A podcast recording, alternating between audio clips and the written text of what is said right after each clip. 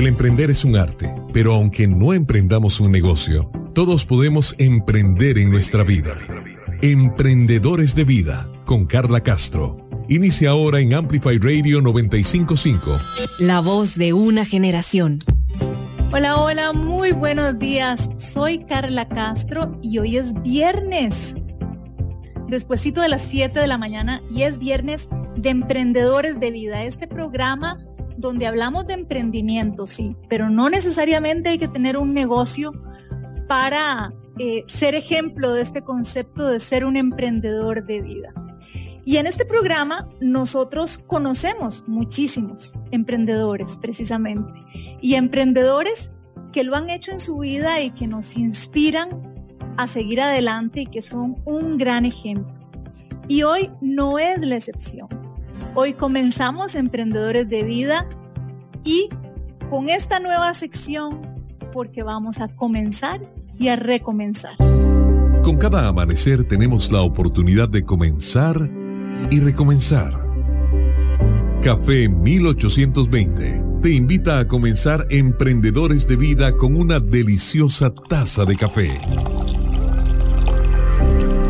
Café 1820 te acompaña siempre. Y en Emprendedores de Vida quiero presentarles a nombre de Café 1820 a nuestra invitada de hoy. Y el tema de hoy, que podría llamarse de muchas formas. Ahora le vamos a preguntar a nuestra invitada cómo, cómo podríamos titular este programa, porque van a ver, es multifacética. Les quiero presentar acá, Natalia. Bueno, te estoy haciendo un cafecito.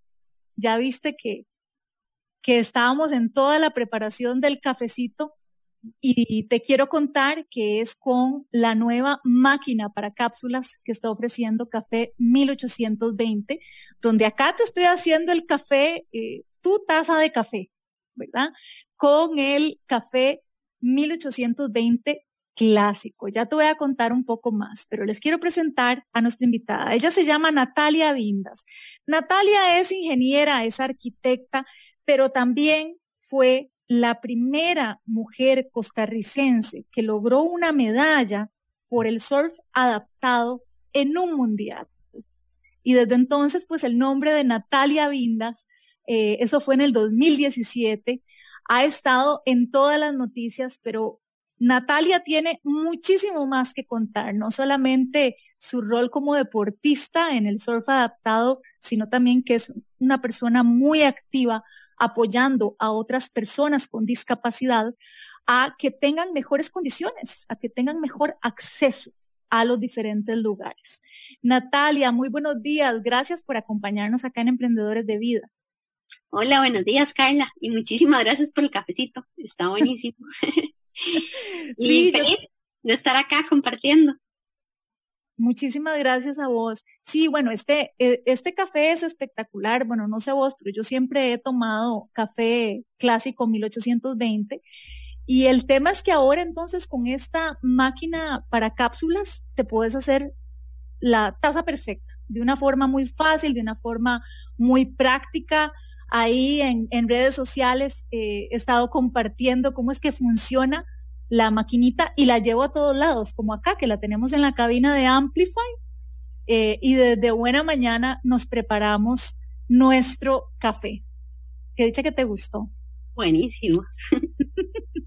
sí, bueno, es un excelente regalo y a un precio súper accesible eh, y aprovechar para que ustedes puedan eh, ver más posibilidades de esta máquina. Pueden entrar a la tienda en línea a tu casa.gruponumar.com o al WhatsApp 7173 1330 y allí pueden encontrar toda la información de esta nueva máquina de cápsulas de café 1820.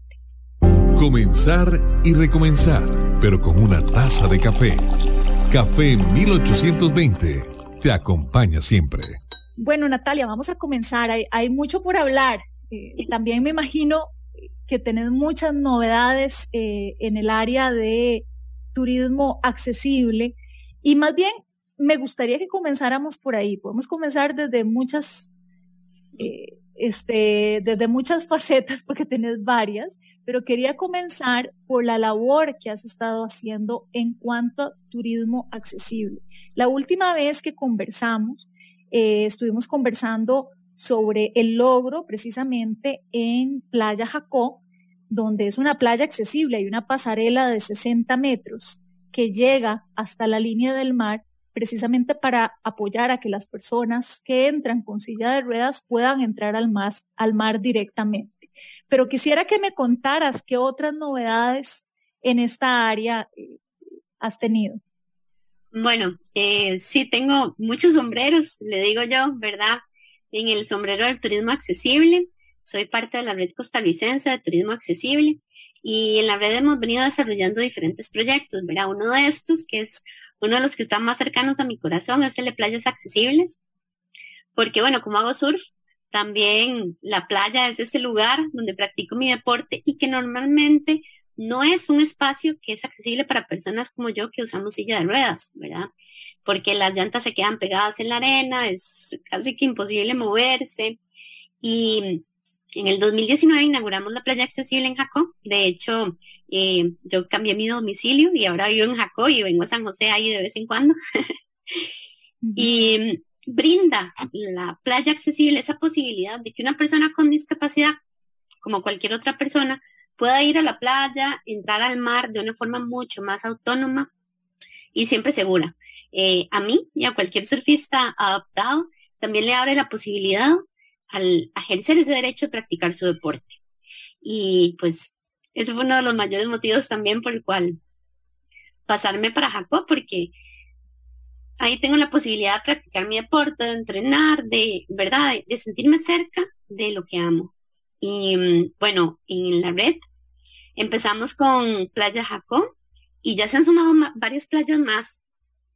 Tenemos, desde el año pasado, se inauguró un contenedor que es como un tipo cambiador inclusivo, que es como un baño, por así decirlo, accesible, pero para más personas con discapacidad, porque tiene una grúa de transferencia en el techo para aquellas personas que requieren, ¿verdad?, de alguien más que las asista. Entonces, bueno, tiene la grúa, tiene una camilla de cambio, igual tiene ducha, inodoro, etc.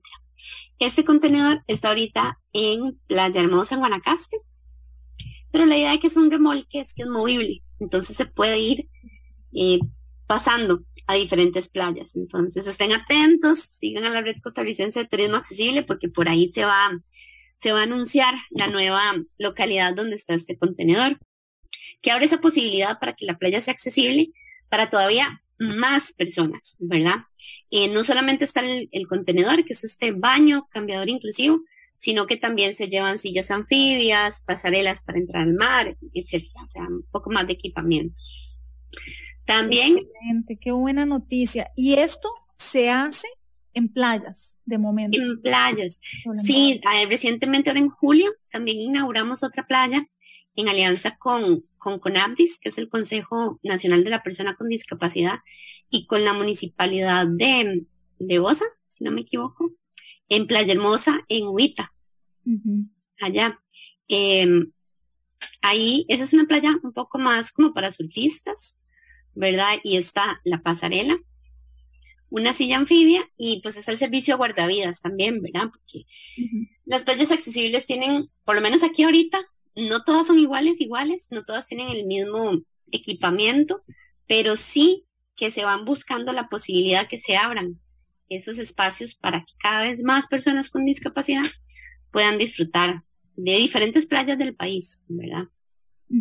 Qué importante, porque em, cuando se escucha algo así, tal vez eh, eh, hay muchas personas que no saben que existen este tipo de iniciativas y que tienen una persona como con discapacidad en, sus familias, en su burbuja, ¿verdad? Em, pero esto también le da enorme independencia o mucho más independencia a la persona con discapacidad. ¿De dónde es que nace eh, este interés tuyo, Natalia, de, fomentar, de organizar la red costarricense de turismo accesible? ¿Nace a partir de tus propias experiencias en cuanto a tener más independencia para movilizarte?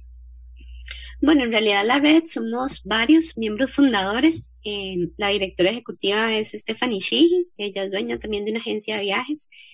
Y somos varios que tenemos como esa misma visión, ¿verdad? De que, Costa Rica sea cada vez un país más amigable para personas con discapacidad y adultos mayores también, ¿verdad? Eh, trabajamos mucho en tres ejes. Eh, todo lo que tiene que ver con información, ¿verdad? Como ver dar esa información de qué hay accesible en el país.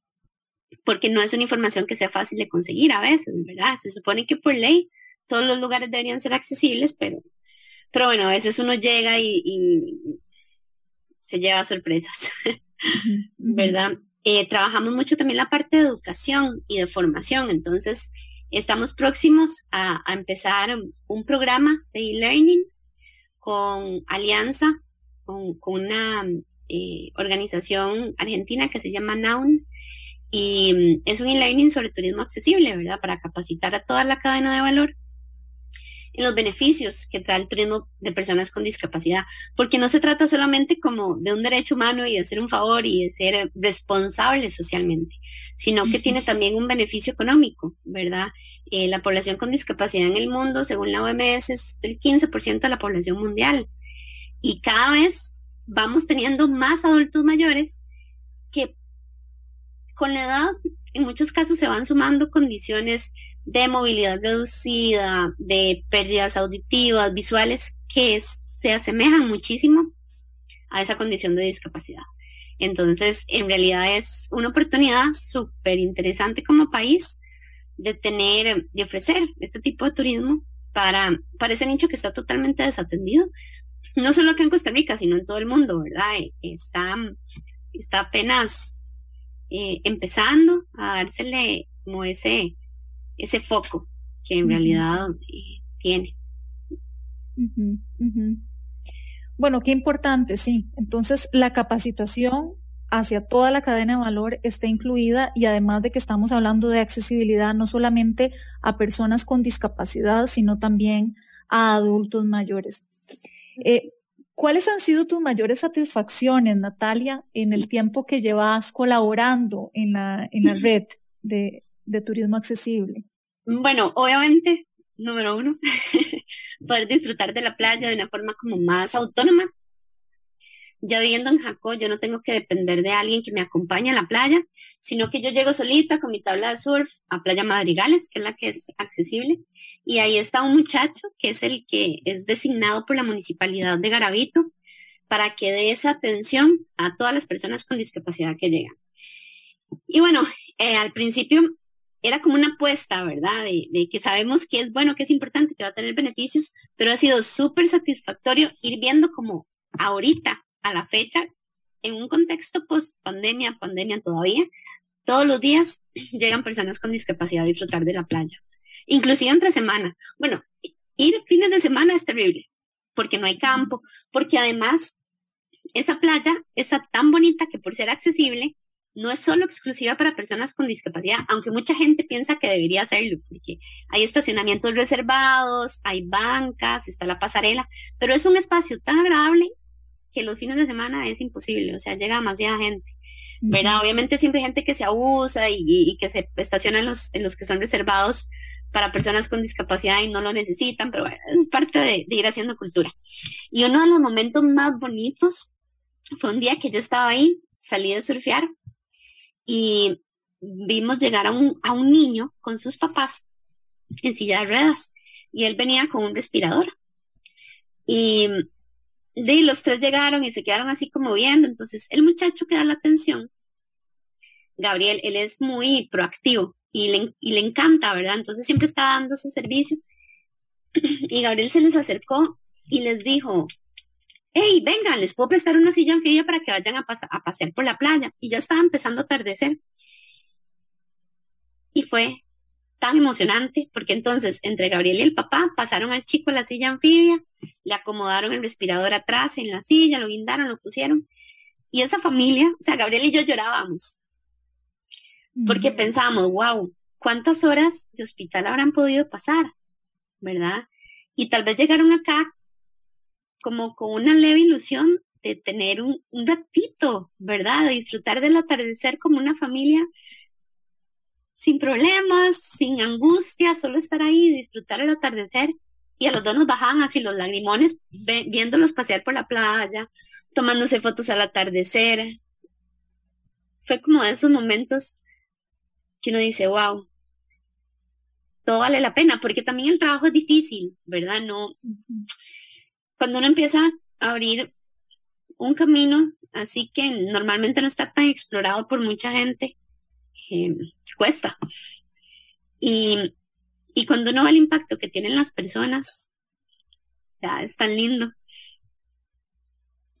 Por supuesto, lo, lo hemos hablado aquí mucho en el programa, eh, que hablamos también de los conceptos que tienen todos los emprendedores, digamos, o las prácticas que tienen los emprendedores en sus negocios y cómo podemos llevarlo a nuestro día a día.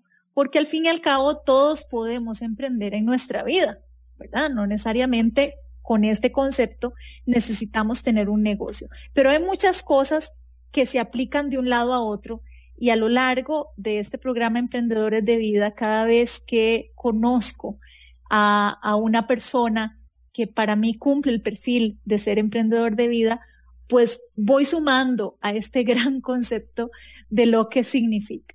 Y eh, en el ámbito de negocios, este, esto se llama valor compartido, ¿verdad? Que es entender lo que mencionabas, Natalia, de que no solamente eh, se, se, se, comparte, se tiene un objetivo de sostenibilidad o de inclusión un objetivo de, social, de responsabilidad social, em, simplemente por dar, ¿verdad? No, no es caridad, sino es un ganar, ganar. Y entonces me imagino que eso es lo más difícil y en lo que consiste la capacitación que dan, ¿verdad? Que es convencer de que esto no es eh, solamente pensar, bueno, en una, así lo verán algunas empresas, ¿verdad? O organizaciones, la inversión de adaptar el lugar para que sea accesible para muy pocas personas, porque tal vez lo verán así, ¿verdad? Para un pequeño porcentaje de la población, sino que es un ganar-ganar, es un valor compartido que también hace que la compañía gane. En tu experiencia, ¿cómo, cómo explicas este ganar-ganar cuando, cuando te toca hablar de turismo accesible? Es que con el turismo accesible es primero es como que inyecta demasiada energía, ¿verdad? Es, muy bonito y nos pasa mucho con surf adaptado también. De repente hay muchas personas que le tienen un poquito como de temor al mar y cuando ven una persona en silla de ruedas entrando al mar con su tabla de surf o cuando ven una persona ciega agarrando olas, se quedan como ese efecto de wow, ¿verdad? Em, es una llama, es una llama que enciende muchas cosas bonitas en uno y en todas las personas que están alrededor. Y, esos beneficios con el turismo accesible vienen eh, porque no es solamente la persona con discapacidad, no solamente el 15%, es que yo tengo una discapacidad, pero también soy persona, soy hermana, soy hija, soy prima, soy amiga. Entonces, mi grupo de amigos va a ir al lugar donde sepa que es accesible para mí también. ¿Verdad? Y, es muy gracioso porque entonces de repente la familia cercana o los amigos cercanos empiezan a pelear cuando ven que alguien que no necesita el espacio reservado lo, lo agarra. Usted no sabe que hay gente que necesita ese espacio. Entonces se vuelven también embajadores de, la inclusión y de la accesibilidad. Es un efecto multiplicador. Em, entonces no es un pequeño porcentaje, ¿verdad? Es, es en realidad como yo le digo a muchos empresarios de, turismo, una inversión social estratégica. Porque no es solamente por cumplir con la ley. Sí, tenemos que cumplir la ley, eso es importante. Pero si vemos más allá de solo cumplir la ley, podemos ver que estamos obteniendo un beneficio para nosotros también como, como dueños de un restaurante, de un hotel, porque con la visión de que hay un porcentaje de la población que no está siendo atendido, el 15% de la población mundial son mil millones de personas. Y a Costa Rica entran dos millones de turistas, ¿verdad? Por año aproximadamente. Si sacamos como por ahí el, el, porcentaje entre el 15% de esos dos millones que vienen, ¿verdad? Es, bastante gente. Y Y parte de lo que estamos tratando de hacer en la red es de tener un poco más de estadísticas, porque obviamente uno se entera, el chico que está ahí en Madrigales, Gabriel, él toma nota de las personas que llegan y es que la persona con discapacidad es en raros casos llega sola. O sea, yo llego sola porque ya, ¿verdad? Vengo un objetivo muy específico, pero en su gran mayoría llegan acompañados por lo menos de una persona más. Y si no es que van con toda la familia o con un grupo de amigos. Entonces, eh, eso, es, eso, es lo bonito, eh, que es un ganar-ganar en todos los sentidos, en el sentido emocional y en el sentido también económico. Excelente.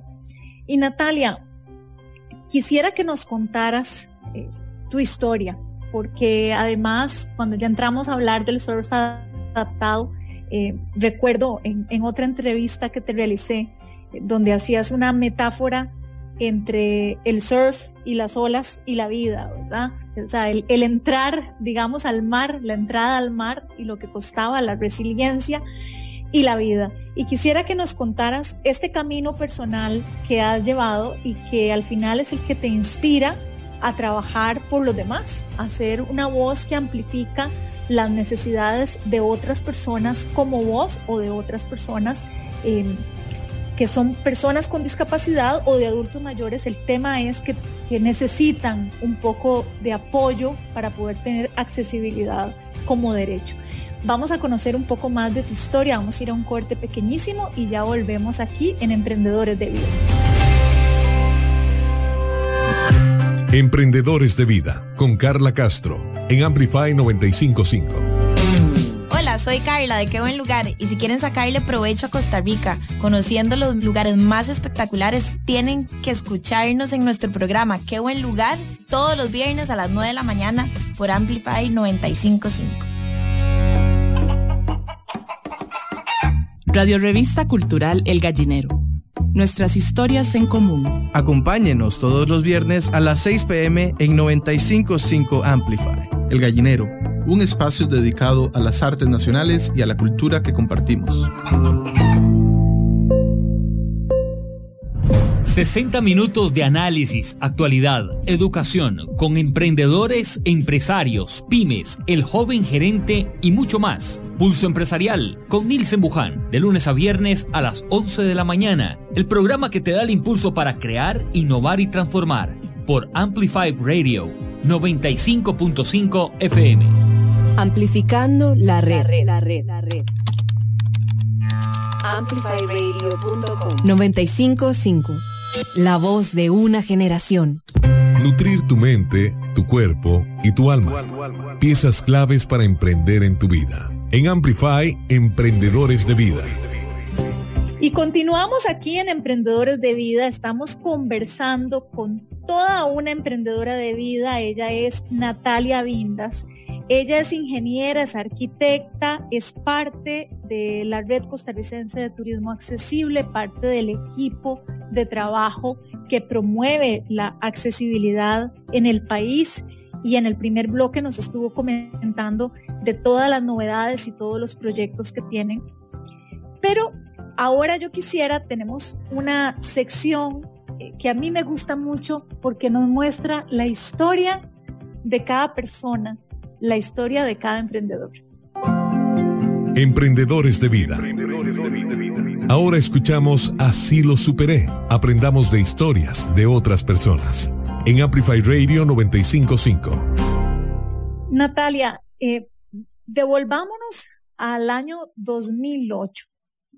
¿Cómo era la Natalia antes del 2008?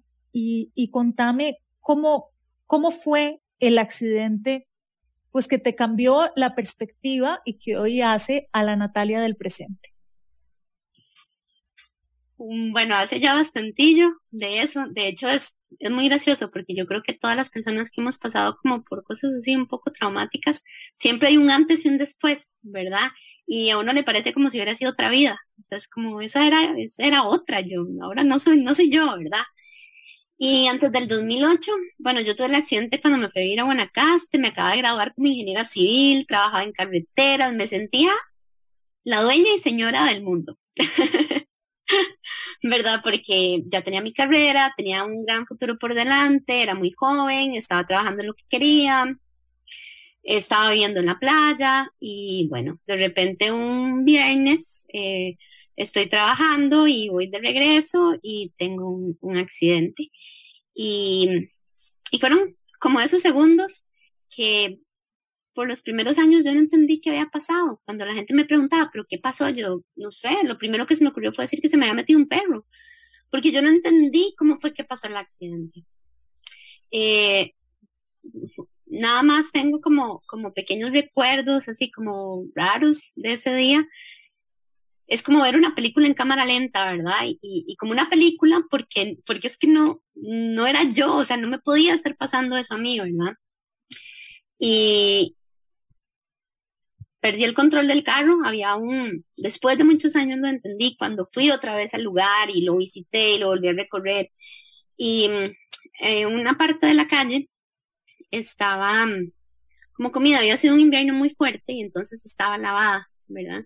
Y yo tenía un carrito, un Terios, que eran, yo creo que ya no hay muchos, los descontinuaron porque eran muy peligrosos, muy angostitos y muy altos, ¿verdad? Que tienden a volcarse muy fácilmente. Bueno, eh, algo así fue lo que me pasó.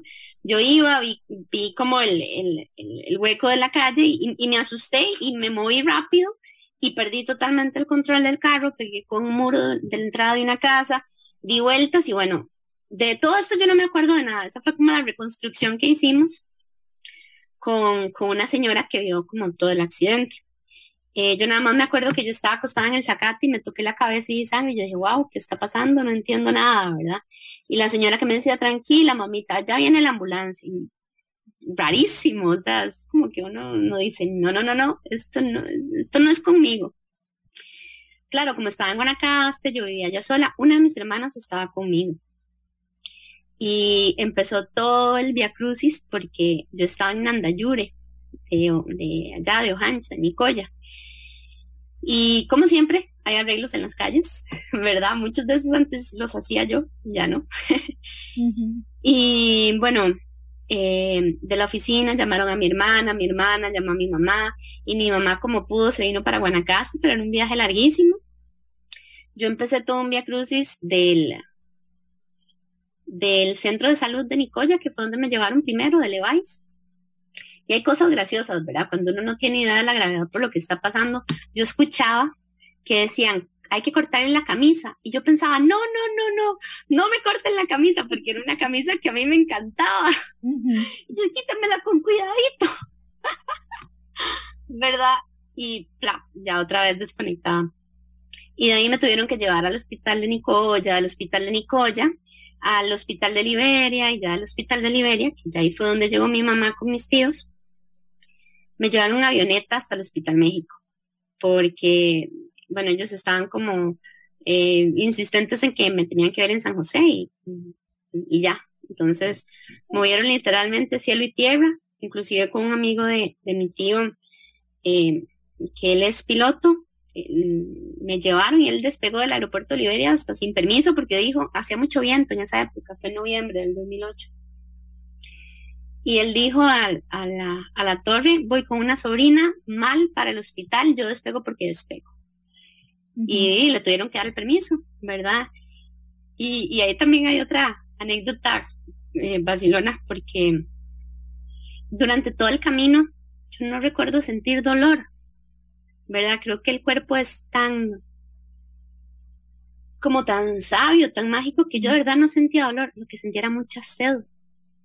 Era una sed terrible y un sabor metálico en la boca, incómodo, molesto, y yo solo pedía tomar agua y agua y agua. Entonces, en el momento en el que, mm, bueno, me mojaban los labios con un algodón, porque eso es como mandatorio, ¿verdad? No, se puede, o sea, cuando uno está así en esos procesos, no, le, no puede comer ni tomar nada, porque no se sabe cómo está dentro todo.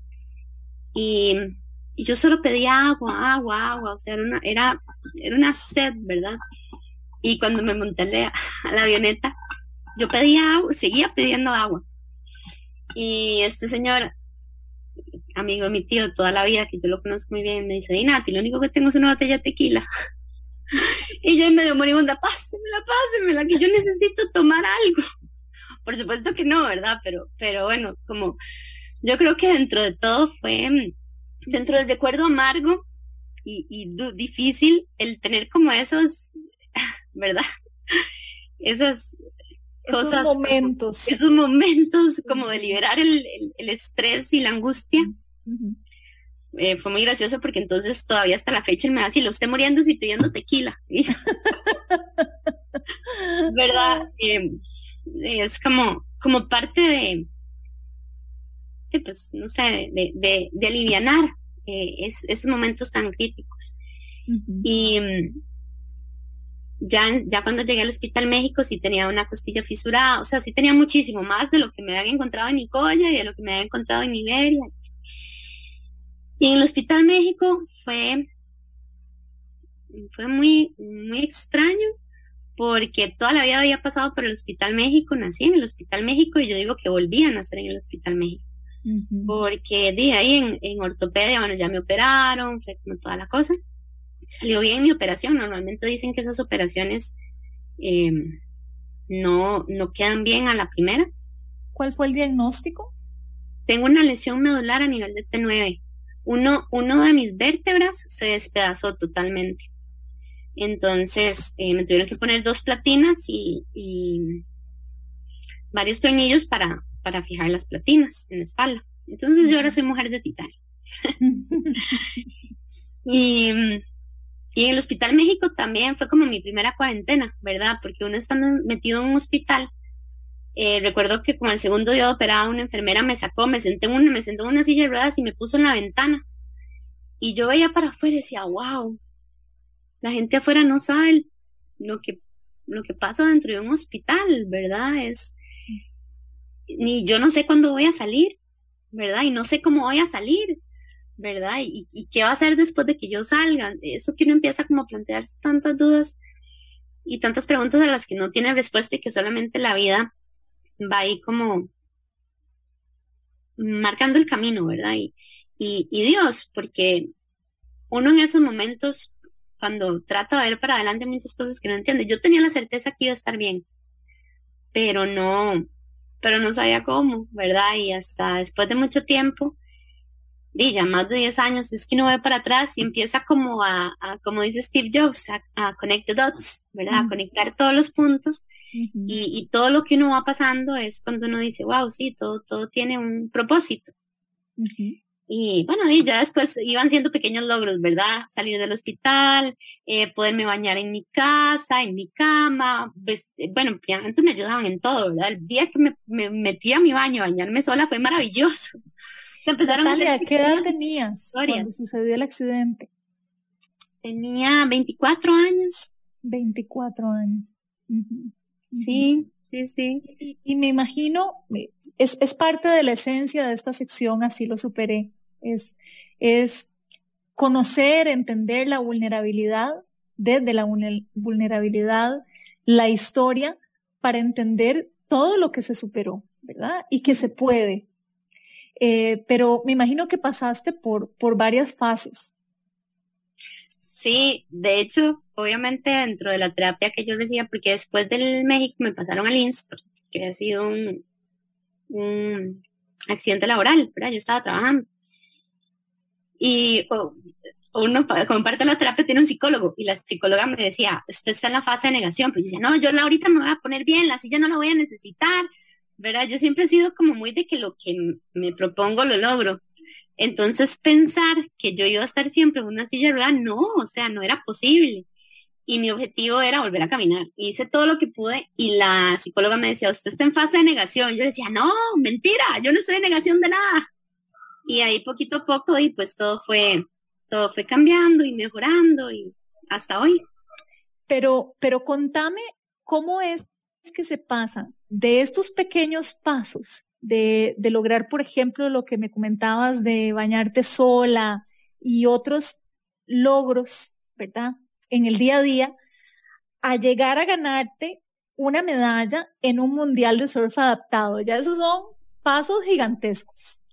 Bueno, yo creo que y cuando yo estaba en, el hospital y, recuperándome los primeros meses, inclusive años de, acostumbrarme a la silla de ruedas, no, no pensaba en eso, ¿verdad? Eh, yo creo que primero eh, uno necesita como esa actitud de, de tener la confianza que todo va a estar bien y que uno va, que uno está bien y va a seguir estando bien, que todo es parte del plan de Dios. Y rodearse también de personas que creen en uno, ¿verdad? Porque desde mi familia, mis amigos, eh, toda la gente que estaba a mi alrededor, nunca, nunca me vieron con lástima. Y yo creo que eso es algo muy, muy importante y que, y que yo pido mucho para todas las personas con discapacidad, especialmente las familias. No vean a la persona con discapacidad con lástima, porque sigue siendo ella. Diferente como se mueve, pero sigue siendo ella.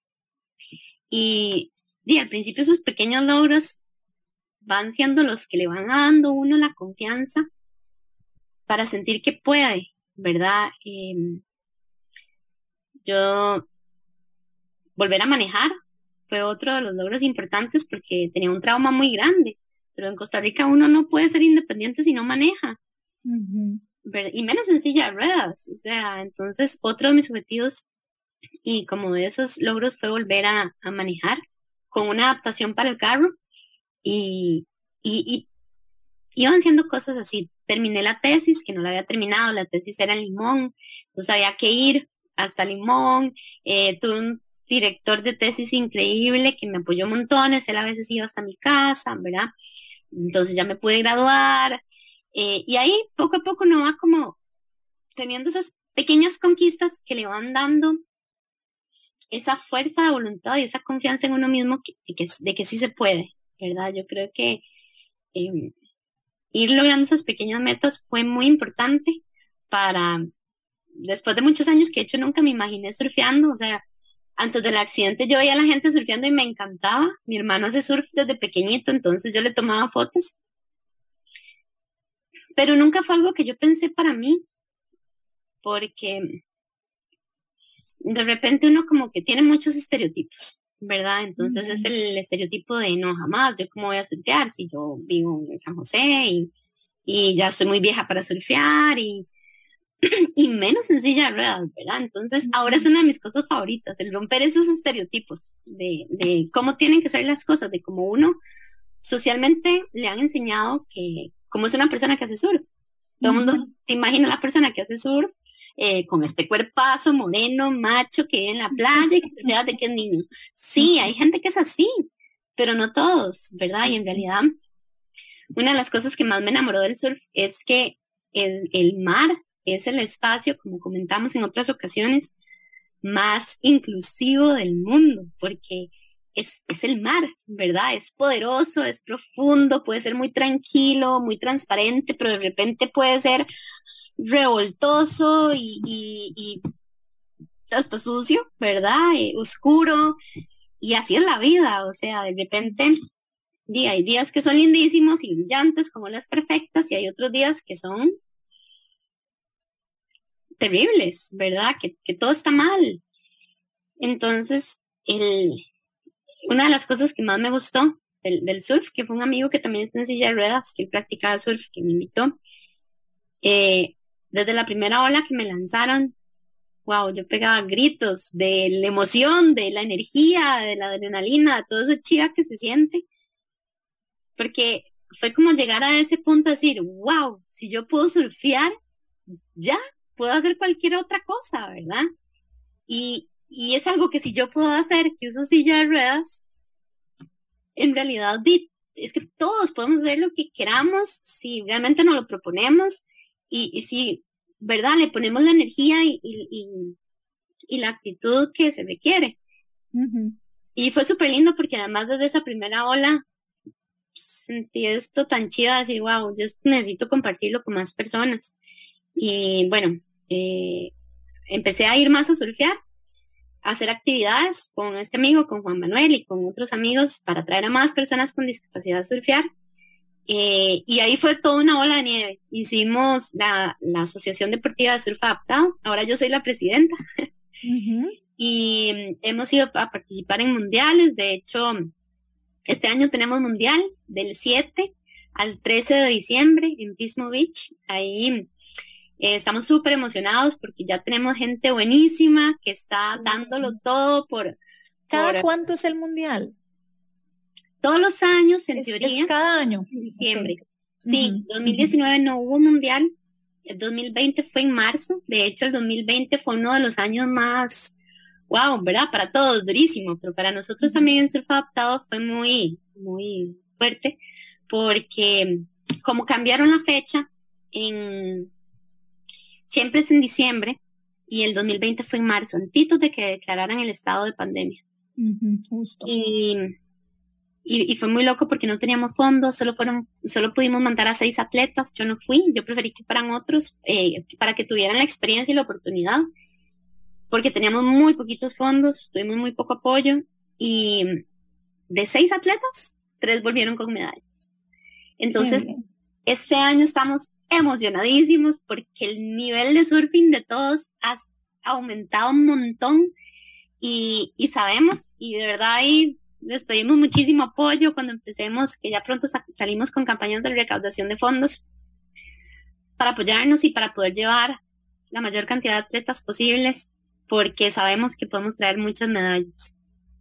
Yo quiero, yo quiero que hablemos, hablemos de eso, más del surf adaptado también para, para que nos contés em, en qué consiste, cómo se practica. Bueno, estamos en radio, ¿verdad? No, no lo podemos mostrar, pero sí se puede explicar para imaginarnos en qué consiste el deporte en sí. Em, mientras tanto, yo creo que ya se te acabó el café, ¿verdad? Te voy a hacer otra tacita de café. Aquí, aquí tengo la, la máquina de, de cápsulas de 1820, de café 1820, que te quiero contar, Natalia, que viene con estas cápsulas que son totalmente compostables, eh, por lo que no contaminamos el ambiente. Ahora que estamos hablando De, la importancia de la accesibilidad de las playas y de que el mar em, es este lugar donde, donde entrenás la mayor parte de la semana, pues me imagino que tenés muchísima conciencia como debiéramos de tenerlos todos por cuidar el ambiente. Así que esto es algo que, que me gusta mucho señalar de las cápsulas que utiliza la, la nueva máquina de café 1820, que no hay que preocuparse porque son compostables. Y bueno, Natalia puede decir, el café es delicioso como siempre. Hace exactamente una tacita de café, bueno, y es una máquina súper práctica, pequeñita, que incluso decora la cocina o cualquier lugar a donde la llevemos, porque yo ando con la máquina y aquí la traigo a Amplify para ofrecerle una taza perfecta de café a todos los invitados. Entonces pueden buscar muchísima más información o adquirir esta máquina en diferentes puntos de venta del país, pero pueden ingresar a la tienda en línea para que la conozcan.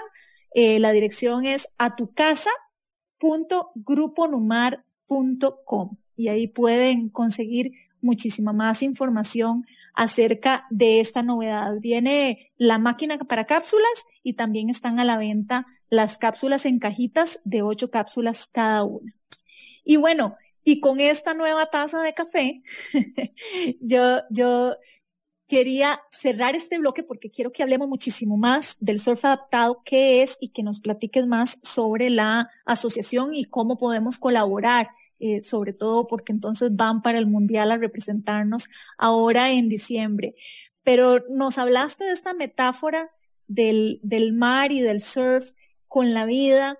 Y recuerdo también que en otra entrevista habías hecho una metáfora no solamente de que así es la vida en cuanto de que a veces las olas, el mar está sucio, ¿verdad? Sino también hiciste una metáfora de resiliencia. Eh, yo te vi entrando al mar eh, y me parece, vamos a ver si lo logramos explicar para que la gente se lo imagine, pero primero entras acompañada, entonces es una imagen muy linda, ¿verdad? El hecho de que te lleven eh, en la espalda y entrar al mar y luego la valentía, Natalia. Si, si cuando el mar está bravo, está fuerte, este, nos, nos puede dar miedo entrar, vos le entras y a las olas más grandes. ¿Cómo es esta metáfora con la resiliencia? ¿Por qué sentís que se parece tanto a la vida? Bueno, primero muchas gracias por el cafecito, porque yo soy súper cafetera y, creo que voy por una maquinita de esas porque están todas. Y inclusive para surfear, cuando toca surfear temprano, el café es muy, muy buena ayuda para, para poder entrar con esa energía y como con ese foco que uno necesita. Porque sí, al principio eh, es la emoción de llegar, ver el mar y, de repente, dependiendo de cómo estén las condiciones, si pueden estar un poquito más retadoras eh, de lo que uno está acostumbrado, yo sé que me va a costar entrar, ¿verdad? Porque eh, para los que no saben, yo, la forma de hacer surf adaptado en mi caso, que no puedo caminar, es acostada sobre la tabla. Entonces la tabla, el surf se llama surf adaptado o para surfing, porque lo que hacemos es adaptar la forma de hacer el surf. Entonces mi tabla es una tabla que es un poquito, o sea, es, adaptada especialmente para mí, es un poquito más ancha, más grande. Le hicimos algunas adaptaciones poniéndole como unas barras a los lados en la cola de la tabla para que las piernas no se me salgan, eh, porque yo no tengo nada de control sobre ellas. Después eh, le pusimos una agarradera en, el puro, la pura nariz de la tabla, como el puro frente, ¿verdad? Para poderla maniobrar más fácilmente. Entonces tiene algunas adaptaciones. Y para los que surfean, eh, cuando uno va entrando a hacer el pato, que es eso, cuando uno ve que la ola va a reventar encima, el pato es que uno hunde la tabla y pasa como por debajo de donde está reventando la ola. Eso yo no lo puedo hacer bien, porque mi tabla primero eh, flota un poco más, entonces me cuesta mucho hundirla. Después no tengo fuerza en las piernas para empujar la cola de la tabla por debajo del agua, entonces siempre me arrastra. Entonces, dependiendo de cómo estén las condiciones, no es solamente las olas que vienen hacia el frente y que me empujan hacia la playa, sino también la corriente, porque hay corrientes, no sé si algunos lo han hecho, yo solo hacía mucho pequeñita, que me paraba en la orilla de la playa y de repente el mar a uno lo va jalando, porque en las orillas hay corrientes que siempre dicen uno los guardavidas que tengan cuidado, que las corrientes que se lo llevan para adentro y así. Esa corriente a veces jala lateral. Entonces no es solamente que me lleva para afuera del mar, para la playa, para afuera, sino de lado. Y, yo sé que me va a costar, entonces tengo que entrar. Cuando entro eh, frustrada y, y, estresada porque no puedo, no puedo, no puedo, y lo que me estoy repitiendo en mi cabeza es que no puedo, no puedo, ¿verdad? Y, lo que he tenido que aprender, y en realidad lo que me ha enseñado muchísimo el surf, es eso, de, de aceptar que las condiciones tal vez están un poquito más retadoras, pero seguirlo intentando, ¿verdad? Y, porque siempre en algún momento se abre una ventana en el que dejan de venir, de reventar tantas olas encima, y yo puedo remar duro y lo suficiente para poder llegar al line que es el lugar donde, que está como detrás de donde se hacen las olas más grandes. Pero bueno, también me ha pasado a veces que pienso que ya llegué al line y de repente veo allá más adentro que se empieza a levantar aquella mole de agua y digo, oh, por Dios, morí, porque me va a caer encima. Entonces, en esos momentos de duda, cuando estaba empezando a surfear, me quedaba paralizada porque no sabía qué hacer. Y, y una amiga o sea, yo le decía, ¿qué hago? Y me dice, ante la duda, reme. O sea, mantén movimiento. Ante la duda, reme. Entonces, para mí ha sido una lección muy grande también de mantenerse en movimiento, ¿verdad? Decir, ok, viene algo grande, estoy asustada, no sé qué va a pasar, me va a caer encima, me va a revolcar, me va a ahogar, pero, pero reme, o sea, siga remando, eh, porque al final es, es tener esa tranquilidad, respirar, porque era una de las cosas que más, que todavía a veces, ¿verdad? Que voy y uno va como, como que ya quiere llegar y, deja de respirar bien. El surf me ha enseñado mucho a estar presente y hacer como esa conciencia de mi cuerpo y decir, ok, está, está duro, tengo que mantenerme remando, pero entonces no voy a remar durísimo, rapidísimo y estresada y sin respirar porque yo solita me, me ahogo. Voy más tranquila, remando constante, respirando bien, y yo sé que en algún momento voy a llegar. Que si me revientan las olas, y me, que si yo avancé dos metros y la ola me sacó tres, bueno, tranquila, aguante, aguántese un ratito y siga remando. Y, y, de verdad, y, y, siempre llega el momento en el que, el que dice, oh, wow, ya llegué. Algunos casos, eh, dependiendo de cómo esté pues sí necesito ayuda o llega alguien y, me echa una mano, me empuja o me dice, agárrese de mi leash y yo la subo y yo, ay, gracias, porque yo estoy agotada. Hasta eso también, ¿verdad? Es importante, aprender a aceptar ayuda, porque muchas veces digo, no, uno quiere hacerlo todo solo y, y hay que tener como, sé, esa, esa humildad de decir, pucha, sí, no, no puedo, no puedo hacerlo sola, sí puedo, pero necesito a alguien más. Y, en surf adaptado esa, esa lección de solidaridad es muy bonita también porque somos un equipo, ¿verdad? Eh, siempre hay más personas alrededor que nos ayudan muchísimo para, para hacerlo de una forma segura y, y, que lo podamos disfrutar, ¿verdad? Eh, para mí... de esas personas?